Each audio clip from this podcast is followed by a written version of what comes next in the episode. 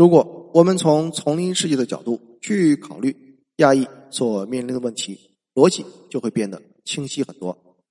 首先，丛林世界里没有什么长期协作，谁先抢到眼前的利益，谁就活下去。别人揍不揍你，主要取决于揍你有没有风险。所以在这里，示弱和妥协毫无意义。在丛林世界的逻辑下，解决问题不能立足于交易和协作。而只能立足于力量和斗争。如果总是试图和这个世界讲和平，那么迎接你的必将是达尔文的铁拳。而要获得力量有两个途径：一个是自己变强，但是这需要族群的团结，这一点亚裔做不到。不过还有另外一个途径，那就是抱主流族群的大腿，获得主流族群的认可和保护。一盘散沙的亚裔。会选择哪个途径不言而明，这是亚裔和其他少数族裔的一个重要区别。其他少数族裔追求的是恨不得抱团在美国实现了割据，甚至有的野心大的族群已经开始企图对白人取而代之。而亚裔的主要诉求是各自努力融入白人主流社会，想方设法去证明自己是主流族群的一份子。甚至恨不得比美国白人更加美国白人，而这也是中国人和华裔之间的一个重要隔阂，因为中国人并没有融入白人主流社会这样的诉求，所以也无法理解华裔的很多想法和行为。尽管大家都是同文同种，就在去年，曾经参选美国总统的华裔政治明星杨安泽，他写了一篇文章。文中居然说，因为疫情的因素，他为自己身为亚裔而感到有些羞耻。这篇文章还向亚裔群体提了一个建议：我们亚裔美国人需要以从未有过的方式拥抱和展示我们的美国性。而这个建议的内容颇为具体，其中甚至包括了建议亚裔美国人应该穿红色、白色和蓝色的衣服等等。为什么是这样的颜色？这些颜色是美国国旗的颜色，所以其抱大腿的心态暴露无遗。但是有一个问题：主流族群不可能接受整个亚裔群体，他们只会筛选出他们看得上的个体进行接纳。所以抱大腿虽然是很多亚裔共同的选择，但其实又是一种个人行为。在抱大腿的过程中，亚裔人士所追求的白人。对个体的认可，而不是对整个亚裔的认可，其结果就是在这条赛道上，个体和个体之间呈现出直接竞争的关系。而对于族群团结来说，抱大腿错列是一个恶性循环的开始。因为族群内部不团结，所以去抱别人的大腿；又因为大家都去抱别人的大腿，所以加剧了族群内部的竞争。进一步降低了族群的凝聚力。渴望融入主流的亚裔人士，往往不会自豪的去大肆宣扬自己的传统文化，而是反过来经常贬低自己的传统文化，以此去取悦主流族群。这一方面是为了迎合西方社会对东方民居高临下的姿态以及他们各种猎奇的认知；另一方面也是为了和自己的同胞划清界限。而向主流族群表示，我和他们不一样，我比他们更靠近你们这样的态度，这是亚裔之间的内卷。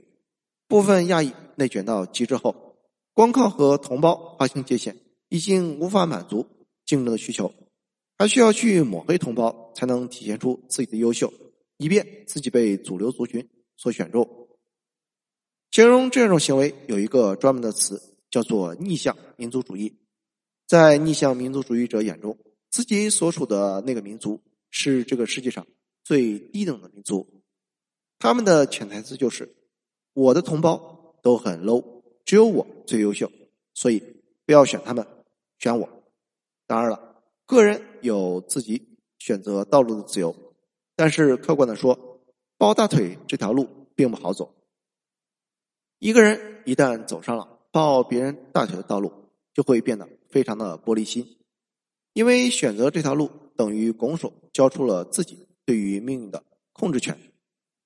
一点风吹草动，足以让他坐立不安。而如今的亚裔，尤其是华裔，所面临的局面，恐怕不是风吹草动这么简单，而更有可能是惊涛骇浪。因为中美两国已经无可避免的站上了直接竞争的擂台，而这也意味着美国人看待华裔的眼光会更加复杂。在二零二零年，美国的一份民意调查显示。有百分之九十的美国人视中国为主要威胁。虽然理论上中美之间的矛盾和美籍华裔没什么关系，可是美国人玩的就是这套只认肤色不认国籍的身份政治。在这一点上，二战期间被关入集中营的日本后裔深有体会。所以，现在的环境对于华裔来说非常不利，在东西方之间左右逢源的操作。会越来越难，选边站的矛盾会越来越尖锐，报带头的门槛也会越来越高。这样的局面令人遗憾。在异国他乡站住脚跟并融入当地主流社会是一件很困难的事情。能够做到这一点的人，要么非常优秀，要么付出了巨大的努力或者代价。人们都希望看到付出能有回报，可是现实经常不讲武德。个人的努力未必可以换来相符的回报。中美关系的日益紧张，必然导致美国官方对中国人的抹黑日益严重，而华裔成为替罪羊的概率也日益提升。这就是两个文明之间的碰撞，谁也躲不掉。我们只能选一边，选对了，个人的努力自然事半功倍；选错了，就只能是事倍功半，甚至于鸡飞蛋打。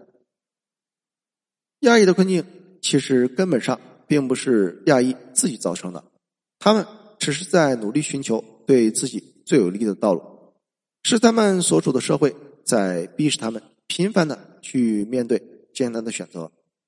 所以，我们不能说选择美国就是错的，因为美国在很长的一段时间里确实是一个机会相对更多、社会相对稳定、竞争相对更公平的国家。不过，我们要清楚的是，一个国家展现出来的各种优势，其实都是建立在财富优势的基础上。当为美国账务买单的人越来越少，而美国自身的产业又越来越空心化的时候，美国相对于其身后几个竞争对手的财富优势会大幅缩小。而如果没有了财富优势的支持，美国社会残酷的一面。就会露出他的獠牙。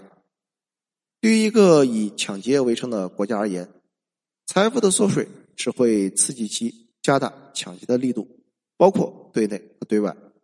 而首当其冲的就是那些缺乏反抗能力的群体，比如说外面的韩国和里边的亚裔。既然美国社会对华人越来越不友好，那么华人选择回归中国，会不会是一个更好的选择？我只能说，这真的很难决定。一个普通人在异国他乡站稳脚跟，必然是付出了巨大的代价。你让他一下子全部放弃，心态这一关就过不了。第二，中国的发展确实太快，从他离开中国的时候起，他对中国的认知基本上就停留在那个时间点，而之后随着中国社会的快速迭代进化。他和国人在认知上的隔阂会越来越大，这也就导致了，如果未来再回到中国的时候，他们很难再理解很多中国人的想法，很难把握中国社会发展的节奏，也很难和同阶层的人顺畅的协作。人生有时候就是这么的无奈，就算你看到了未来发生的事情，也不一定能够改变命运，因为。从头再来过太奢侈。普通人的常规操作是一旦开始就一条路走到黑。我们每个人选择的前途都是未知的，要坚持走下去，只能不停的暗示自己这是正确的道路。如果要做出改变，那就需要超过常人的魄力。当然，如果你特别有钱或者特别优秀的话，那么世界对你而言是平的。你想什么时候去哪里都可以。这又引出了第二个问题：对于普通人来说，现在移民美国是否还是一个好的选择？对于移民美国来说，目前仍有三个理由是合理的：其一，家里矿太多，需要分散风险；其二，个人的专业背景特别适合去美国发展；第三，特别喜欢美国的生活方式，愿意也有能力支付高额成本去购买这样的生活方式。如果你移民的理由不在这三个移民通知之中，那么。现在向美国移民对你来说已经不是一个合理的选择。谢谢收听，欢迎评论、点赞和转发。